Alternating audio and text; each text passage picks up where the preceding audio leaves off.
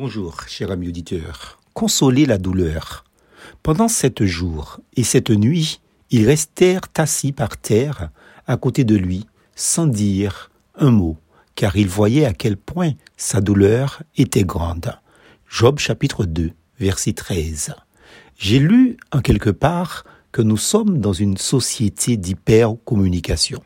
En effet, depuis l'explosion d'Internet et des réseaux sociaux, Chacun y va de son analyse, de son explication, de son opinion. Bref, tout le monde dit un bagaille pour. On a beau reprocher des propos inappropriés aux trois amis de Job, Eliphaz de Théman, Bildad de Choix et Sophar de Nahama, selon Job chapitre 2, verset 11. En vérité, ces derniers accusèrent Job d'avoir péché à plusieurs reprises. Mais une chose est rarement soulignée dans cette histoire, c'est que ces trois amis ont fait quelque chose d'ahurissant. Ils sont restés sept jours sans parler. Un exploit, un record qui ne sera jamais battu.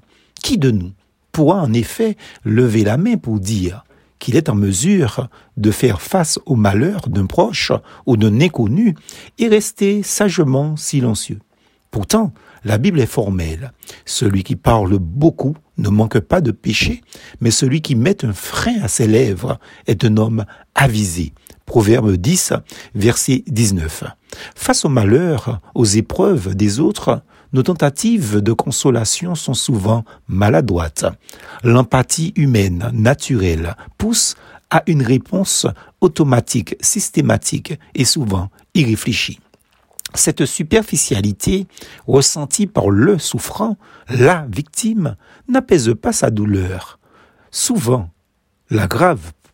J'ai moi-même vécu dans la maladie des propos de certains consolateurs, entre guillemets, qui m'ont fait plus de mal moralement, psychologiquement, que la maladie physique qui me tirassait à y réfléchir. Pour celui dont l'injustice et la violence de l'épreuve frappent la vie, frappent le corps et parfois sapent le moral, le silence est préférable aux phrases vides de sens, aux paroles inappropriées.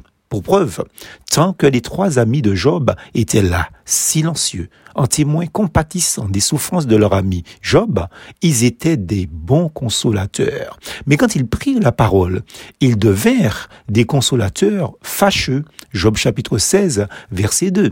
Pire, ils se sont singularisés en devenant faussement des accusateurs. Job 21, verset 34, contre celui qu'ils étaient pourtant venus consoler.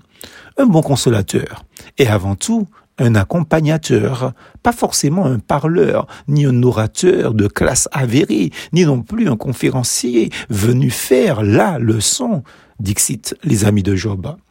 Beaucoup ne comprennent pas que le simple fait d'être présent par amour fraternel, c'est reconnaître en l'autre son désespoir c'est respecter son chagrin, c'est compatir à l'absence de l'irremplaçable. Cette présence ne guérit pas la souffrance, mais apaise la solitude de la souffrance.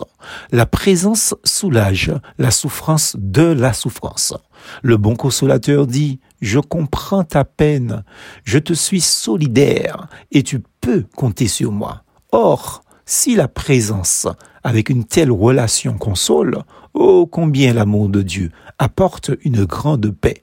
Souvent endeuillé, Jean Calvin témoignait, je cite, Rien ne console plus puissamment que la certitude d'être entouré en pleine détresse par l'amour de Dieu. Fin de citation. Or, l'amour de Dieu s'exprime par les instruments humains que nous sommes si nous savons garder le silence quand il le faut et parler quand ça se doit on éprouve de la joie à bien répondre, et une parole dite à propos est agréable. Pour Verbe 15, verset 23, plus fausse en Jésus.